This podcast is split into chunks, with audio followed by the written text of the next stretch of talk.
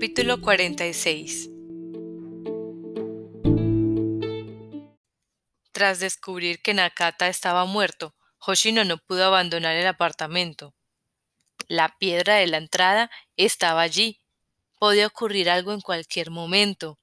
En cuanto ese algo ocurriera, tenía que hallarse cerca de la piedra y reaccionar de inmediato. Ese era el trabajo que le había sido asignado, pues había heredado la parte de Nakata. Puso el aire acondicionado de la habitación donde yacía Nakata a la temperatura más baja posible, con la ventilación al máximo, y se aseguró de que las ventanas estuvieran bien cerradas. ¡Eh! Abuelo.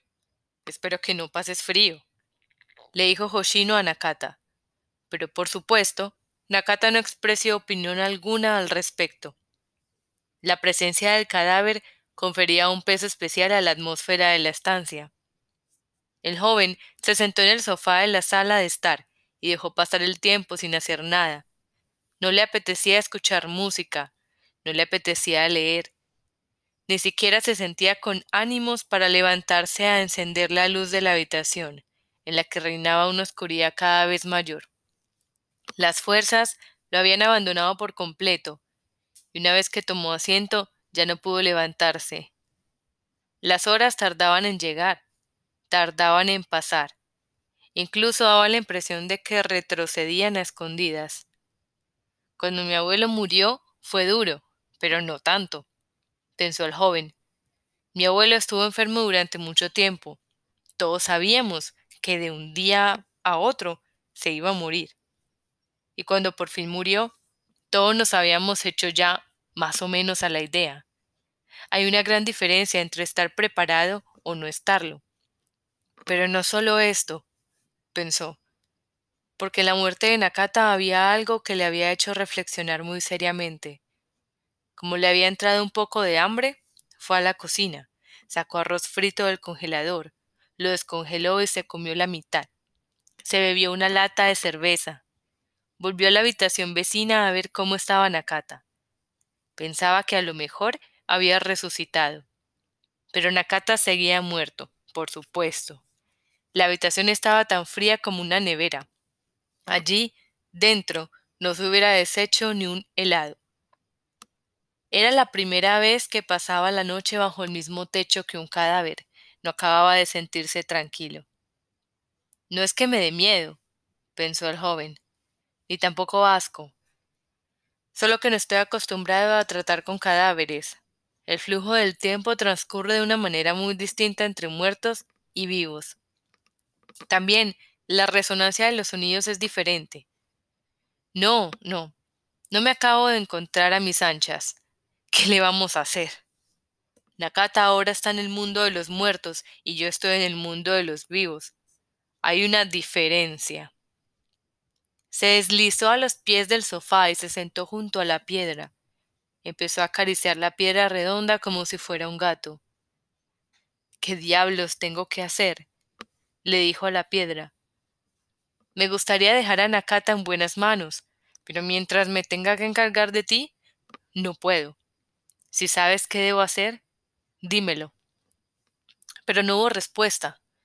De momento era una simple piedra, eso lo sabía incluso Hoshino. No tenía muchas esperanzas de que le respondiera por más preguntas que le hiciese. Pero el joven permaneció sentado junto a la piedra y siguió acariciándola. Le formuló una pregunta tras otra. Le expuso sus razones. Intentó convencerla. Apeló a su compasión. De más está decir que se daba cuenta de la inutilidad de sus esfuerzos pero tampoco se le ocurría nada mejor que hacer. Además, ¿acaso no solía hablarle en la cata a la piedra de una forma similar? Esto de intentar darle pena a una piedra resulta patético, la verdad, pensó el joven. Ya lo dice la expresión, ¿no? Es tan insensible como una piedra. Se levantó del suelo con la intención de ver las noticias, pero cambió de idea y lo dejó correr. Volvió a sentarse junto a la piedra. Tuvo el presentimiento de que en aquel momento era necesario el silencio. Debo quedarme esperando con las orejas bien abiertas, Pero es que esperar no es precisamente lo mío, le dijo a la piedra. Pensándolo bien, a Hoshino la impaciencia siempre le había acarreado problemas. Había cometido muchos errores al actuar siempre guiado por el primer impulso. Eres inquieto como un gato a principios de primavera, solía decirle su abuelo, pero ahora no podía hacer más que sentarse y esperar. Aguanta, Hoshino, se dijo el joven a sí mismo. Reinaba el silencio, excepto el zumbido del aire acondicionado funcionando a toda máquina. No se oía nada. El reloj dio las nueve, luego las diez, pero no ocurrió nada. Solo transcurría el tiempo. La noche se adentraba. El joven trajo una manta de su habitación, se acostó en el sofá, se cubrió con ella, porque le daba la impresión de que, incluso mientras dormía, era mejor no alejarse demasiado de la piedra. Apagó la luz, tendió sobre el sofá, cerró los ojos. ¡Eh! Piedrecita. Me voy a dormir, le dijo a la piedra, a sus pies. Mañana continuaremos hablando. Hoy ha sido un día muy largo, y yo también tengo sueño. Pues sí, señor, se repitió a sí mismo. Un día muy largo. Han pasado muchas cosas en un solo día. Eh, abuelo, dijo en voz alta dirigiéndose a la habitación de al lado. Nakata, ¿me oyes? No hubo respuesta. Hoshino cerró los ojos con un suspiro. Se colocó bien la almohada y concilió el sueño al instante. Durmió de un tirón, sin soñar nada, hasta la mañana siguiente. En la habitación vecina, Nakata dormía tan profundamente como una piedra, sin soñar nada.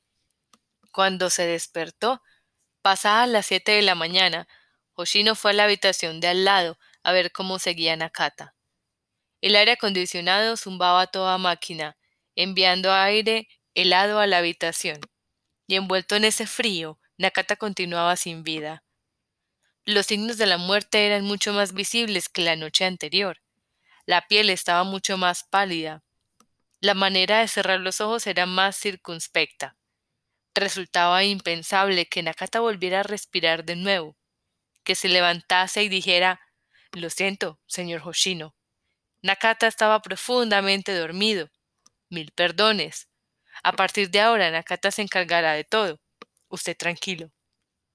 Y que resolviera el asunto de la piedra de la entrada. Nakata había muerto. Ese era un hecho definitivo que nadie podía cambiar. Temblando de frío, Hoshino salió de la habitación y cerró la puerta. Luego fue a la cocina, cogió la cafetera, hizo café y se tomó dos tazas. Tostó pan, lo untó con mantequilla y mermelada. Se lo comió. Cuando acabó de desayunar, se sentó en una silla de la cocina y se fumó varios cigarrillos mientras miraba por la ventana. Durante la noche las nubes habían desaparecido y al otro lado de la ventana se extendía un uniforme cielo estival. La piedra seguía a los pies del sofá. Al parecer, se había limitado a permanecer allí desde la noche anterior, acurrucada, sin dormir, sin despertarse. Volvió a tratar de levantarla. Lo logró sin esfuerzo. ¡Eh! le dijo alegremente a la piedra. Soy yo, tu querido Hoshino. ¿Te acuerdas de mí? Por lo que parece, hoy volveremos a pasar el día juntos. La piedra siguió muda. En fin, tanto da que no te acuerdes. Tenemos todo el tiempo del mundo para ir acostumbrándonos el uno al otro. Hoshino se sentó y mientras la acariciaba con la mano derecha, se devanó los sesos pensando en de qué diablos podría hablarle. Era la primera vez que lo hacía, así que no le resultaba fácil encontrar temas de conversación. Tan temprano por la mañana, Hoshino decidió evitar los temas demasiado serios. El día era largo, y la mejor manera de encontrar temas de conversación era hablar de la primera cosa que se le ocurriera. Tras pensárselo unos instantes, decidió hablarle de mujeres. Hoshino decidió contarle cosas sobre las chicas con las que había mantenido relaciones sexuales. Si contaba solo a las que sabía cómo se llamaban, no salían muchas. Las contó con los dedos. Daban seis. Si incluía también a las que no sabía cómo se llamaban, la lista se volvía muy larga. Pero en esta ocasión decidió obviarlas. Me parece que no tiene mucho sentido hablar contigo, piedrecita, de las tías con las que me ha costado, dijo el joven. Y tal vez no te apetezca escuchar semejante rollo a estas horas. Pero es que no se me ocurre de qué hablarte. Además, por más piedra que seas, también se te puede hablar de vez en cuando de temas ligeros, ¿no? Para que te sirva de referencia en el futuro. El joven fue resiguiendo sus recuerdos y le contó a la piedra anécdotas con toda la precisión y exactitud de la que fue capaz. La primera vez fue cuando estudiaba en el instituto, la época en que montaba en moto e iba haciendo locuras por ahí. Ella tenía tres años más que él. Era una chica que trabajaba en un bar de la ciudad de Gifu. Incluso llegaron a vivir juntos, aunque no por mucho tiempo. Ella se tomó la relación demasiado en serio, e incluso decía que no podía vivir sin él. Llamó a mi casa. Mis padres se quejaron. Las cosas empezaron a embrollarse. Y como estaba a punto de graduarme en el instituto, para librarme de todo aquel embolado, decidí ingresar en el ejército de autodefensa.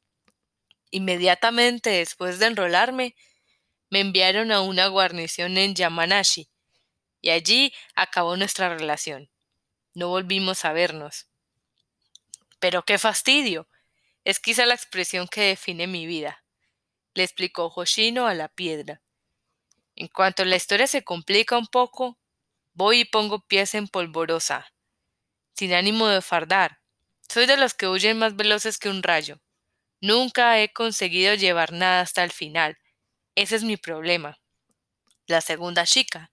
Hoshino la conoció cerca del cuartel de Yamanashi.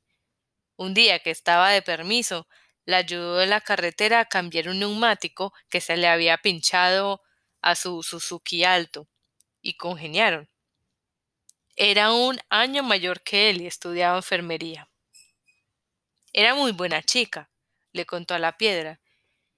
Tenía las tetas gordas y era muy cariñosa. Además, le gustaba hacerlo. Yo solo tenía 19 años, y en cuanto nos veíamos acabábamos en la cama. Pero todo se pifió por unos celos de lo más tontos. Los días que yo tenía permiso, a la que no nos veíamos un día, ella ya estaba con aquello de a dónde había ido, qué había hecho, a quién había visto, y toda la pesca. Me cosía preguntas.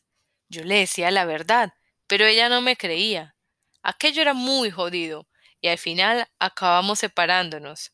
Salimos un año, más o menos. Tu piedrecita, no sé cómo lo llevas, pero yo no soporto los interrogatorios. Se me corta la respiración. Me deprimo y me largo. Lo del ejército es un chollo. A la que hay algún follón te puedes refugiar en un cartel y esperar que se calmen los ánimos. Basta con no poner los pies afuera, porque allí dentro nadie te puede echar el guante. Tenlo presente, piedrecita. Claro que lo de cavar trincheras y apilar sacos de arena tampoco es ninguna ganga. Mientras le decía la piedra lo primero que se le pasaba por la cabeza, el joven tuvo conciencia real de que en toda su vida no había hecho nada más que estupideces.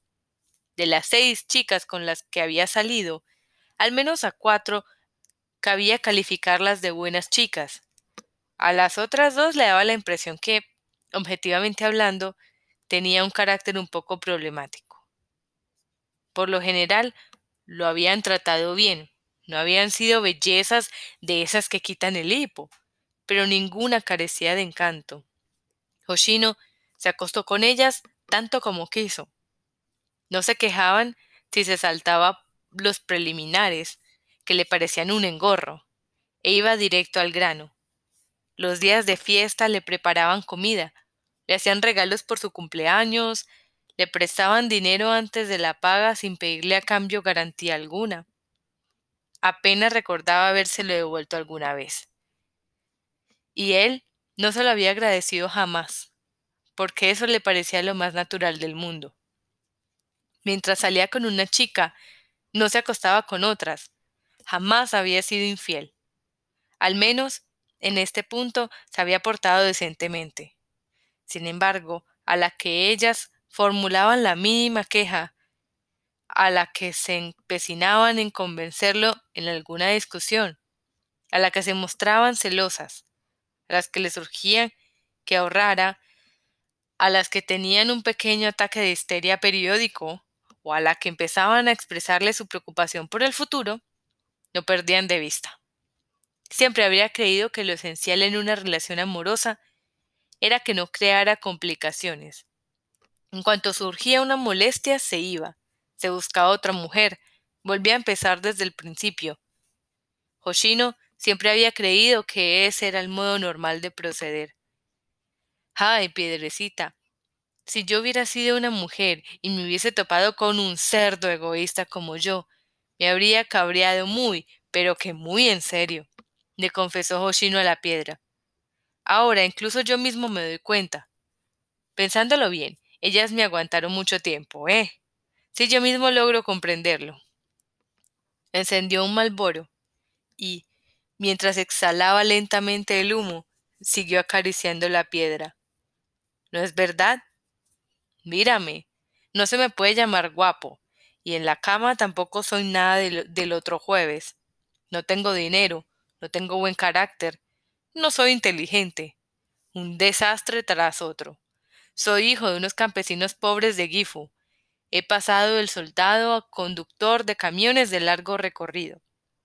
Con todo, volviendo la vista atrás, me doy cuenta de que siempre he tenido mucha suerte con las mujeres. No es que arrasara entre las tías, pero nunca me ha faltado una. Podía follar, me hacían la comida, incluso me dejaban dinero.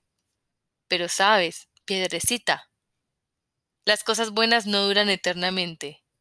Desde hace un tiempo que me viene dando cada vez más esa impresión. Es como si alguien me dijera Ay, Hoshino, muy pronto tendrás que pagar por ello. El joven continuó hablándole a esta guisa a la piedra, mientras la acariciaba. Se había acostumbrado hasta tal punto a acariciarla que cada vez le era más difícil dejar de hacerlo. A mediodía oyó el timbre de una escuela cercana.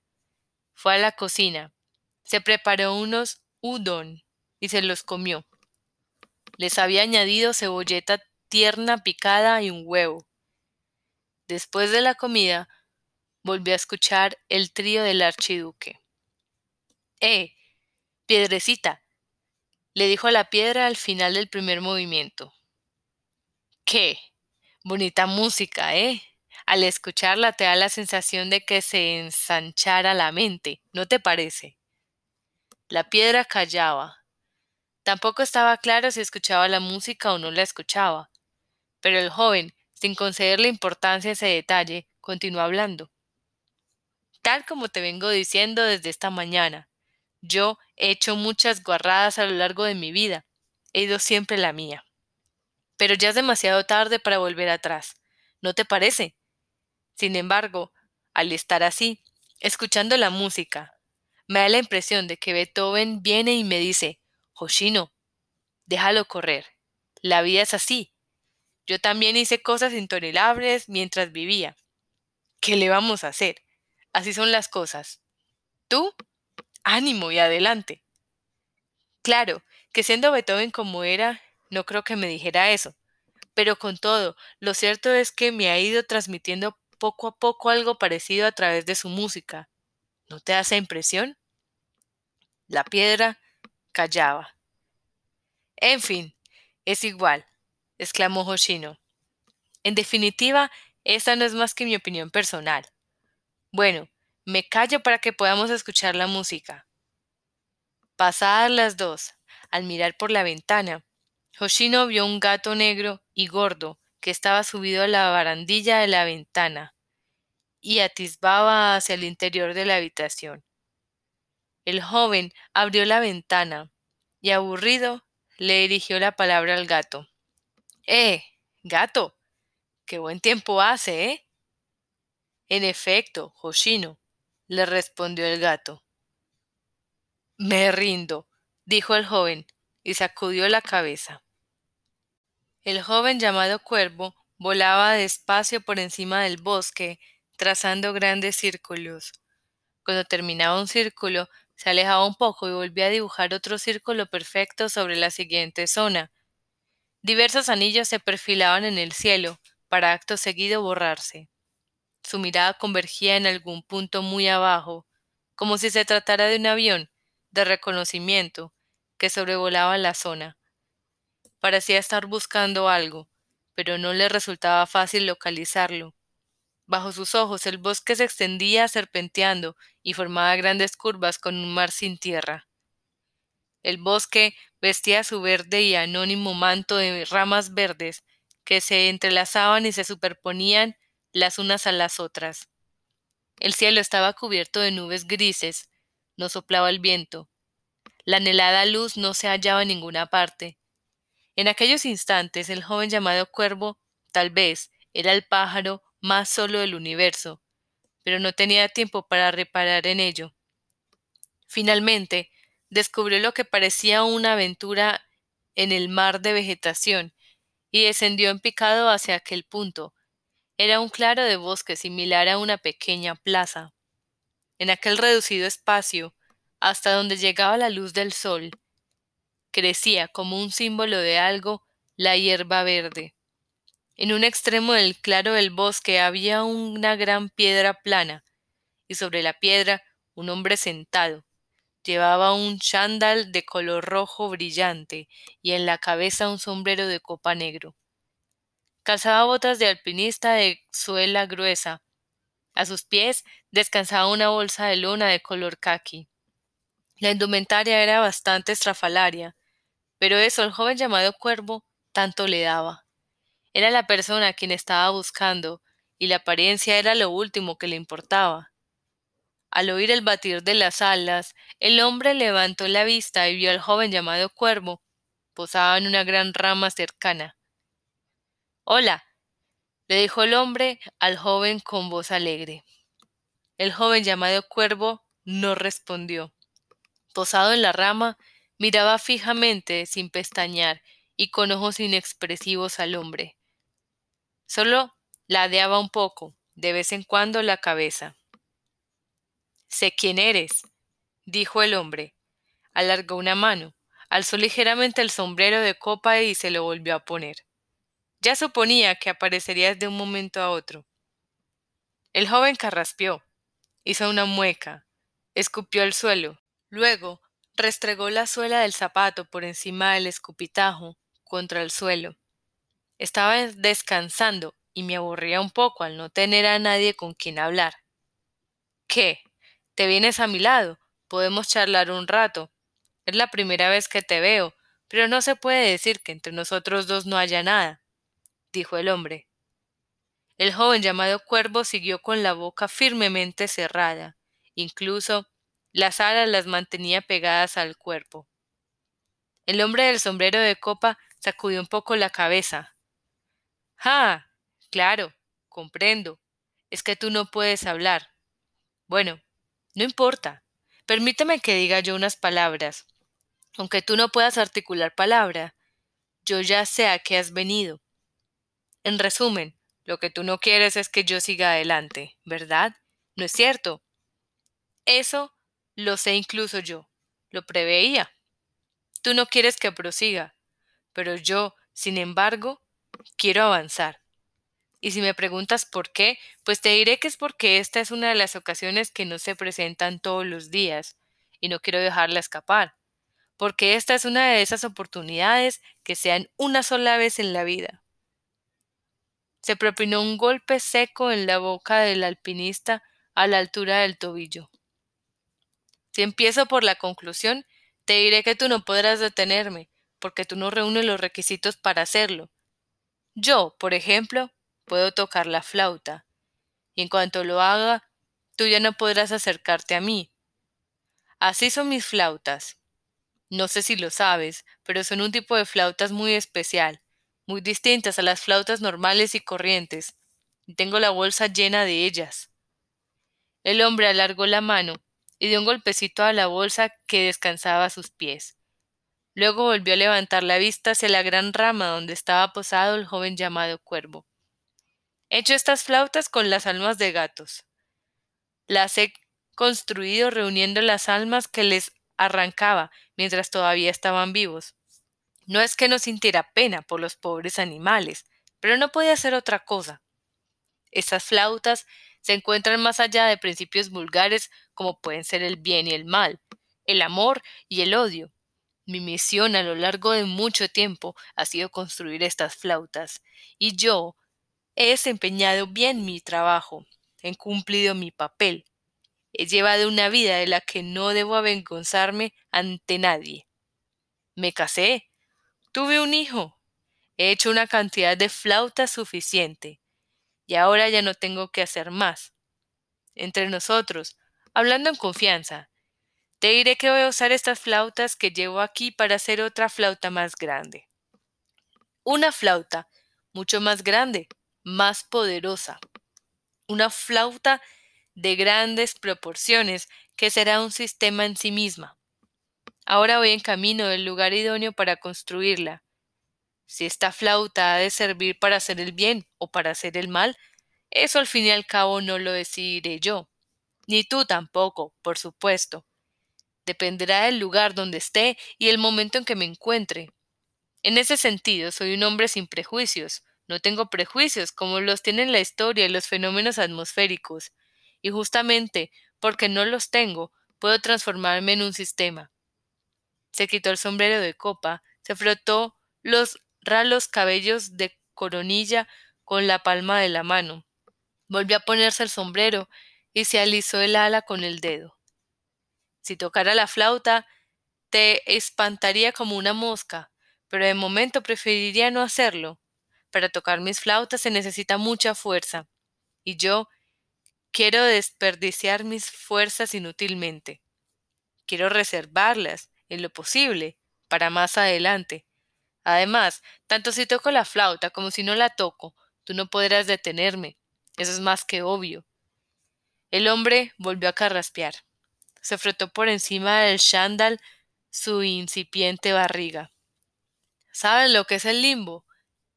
El limbo es un territorio intermedio entre la vida y la muerte, un lugar borroso y solitario. Vamos, es el lugar donde ahora me encuentro. Este bosque, en definitiva. Yo estoy muerto.